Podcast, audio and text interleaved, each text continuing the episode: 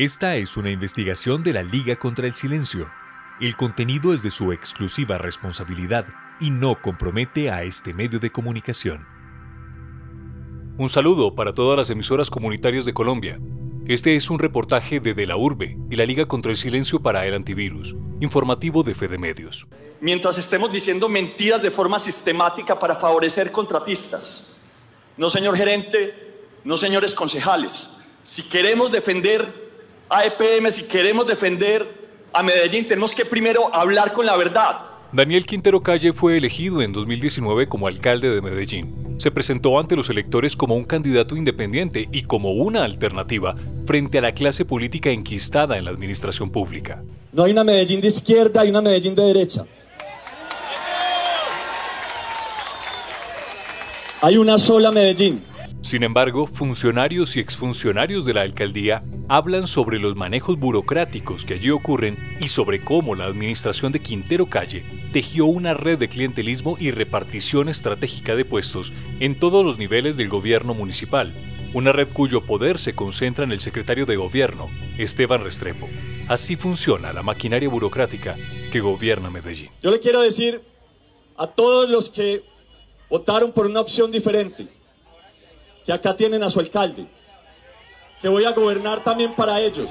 Esteban Restrepo es, a sus 28 años, el actual secretario de Gobierno y Gestión del Gabinete de la Alcaldía de Medellín. Se graduó de Negocios Internacionales de la Universidad Católica Luis Amigó en 2016 y ha hecho su carrera a la sombra de Daniel Quintero. Curiosamente, en su perfil, publicado en la página de la alcaldía, decía hasta abril de este año que había sido gerente de la campaña de Quintero, ese dato fue cambiado y ahora solo dice que acompañó dicha campaña. No fue el único cambio. También se mencionaba allí que era magíster en dirección de empresas de la Universidad Alcalá Global School. En realidad esto solo era una certificación que había recibido durante una especialización. Este dato también fue borrado de su perfil. Restrepo trabajó con el hermano de Quintero, Miguel, en el Consejo de Medellín, fue asesor de Impulsa cuando el actual alcalde era su gerente y también fue contratista del Fontic cuando Quintero llegó al viceministerio de Economía Digital.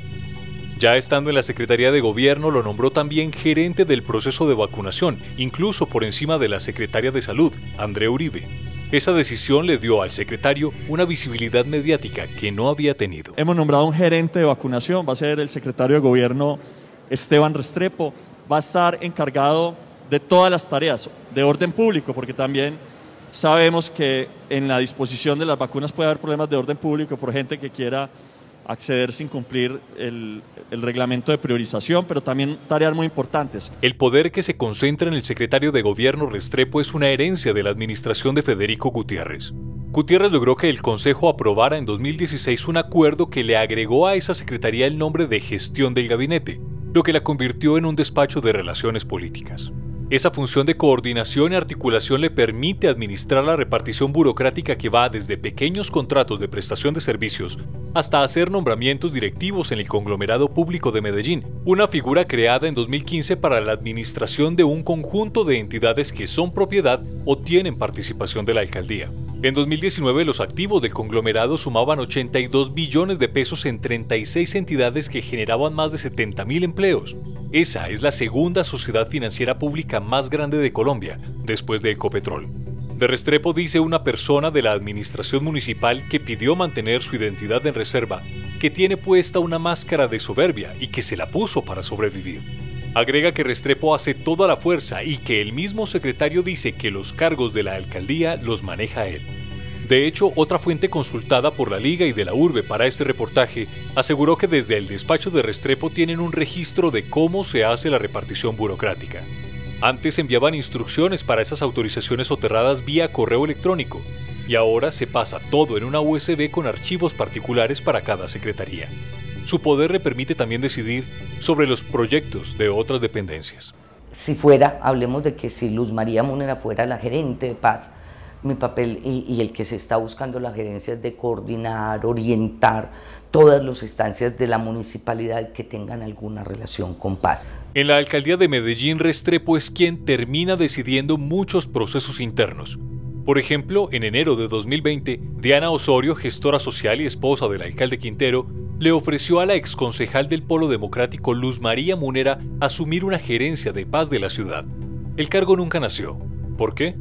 Mientras Munera hablaba de una planta de personal de 12 personas, la alcaldía decía que debía tener 35 para aumentar su margen de negociación con el Consejo. Además, el proceso de contratación no avanzó. Esto dice la exconcejal. Hablamos de eso, ella me dijo, hay que hablar con el de gobierno que si no pasa por manos de él no se firma. La primera discusión que no se dio a fondo, pero yo noté la molestia, fue la, el asunto financiero. Porque yo presenté una gerencia muy barata, austera, y éramos, incluyéndome a mí, éramos 12 personas. Yo decía, entonces yo me acuerdo que ella me miró y me dijo, ¿y usted con 12 personas si es capaz de hacer el trabajo? Yo, uff. Entonces me dijo, porque el proyecto de nosotros tiene 35, ¿sí? para que Esteban pueda negociar con el Consejo. El ofrecimiento de la gerencia de paz seguía en pie, pero luego se esfumó. Esto pasó después de que el alcalde Quintero ordenó el ingreso del ESMAD a la Universidad de Antioquia en febrero de 2020. La decisión fue criticada por varios sectores, incluida Múnera. Tras el episodio, la esposa del alcalde habló con la misma Múnera. Me dijo, Luzma, me da mucha pena, pero yo no te puedo mantener la promesa de la gerencia. Entonces yo le dije, ¿me puedes decir por qué?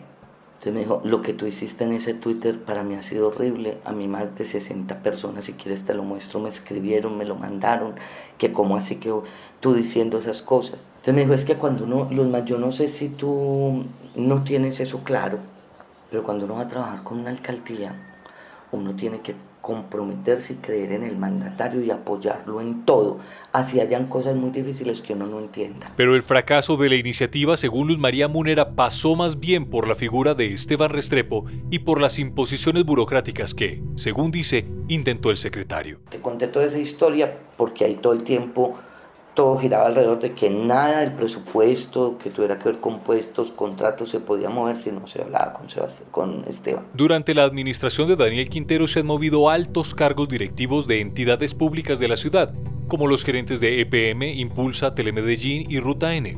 En todos los casos llegan a esos cargos personas muy cercanas al alcalde. Los nombramientos se hacen sin considerar a las juntas directivas de dichas entidades, razón por la cual miembros de esas juntas presentaron sus renuncias de forma masiva, por ejemplo en EPM y en Ruta N. Y así como ocurre en esas gerencias, también ocurre en las secretarías de despacho. Camilo Quintero Giraldo fue subsecretario de Recursos Renovables de Medellín. A tres meses de su nombramiento, en 2020, Esteban Restrepo le dijo que su cargo lo necesitaban porque ya lo tenían comprometido y agregó. Que hablé con el secretario de gobierno, me dijo, no, son, son movimientos que hacemos después de plan de desarrollo, son normales, queremos contar contigo, pero otro cargo. Camilo Quintero es uno de los pocos exfuncionarios de la alcaldía de Medellín que se ha atrevido a hablar.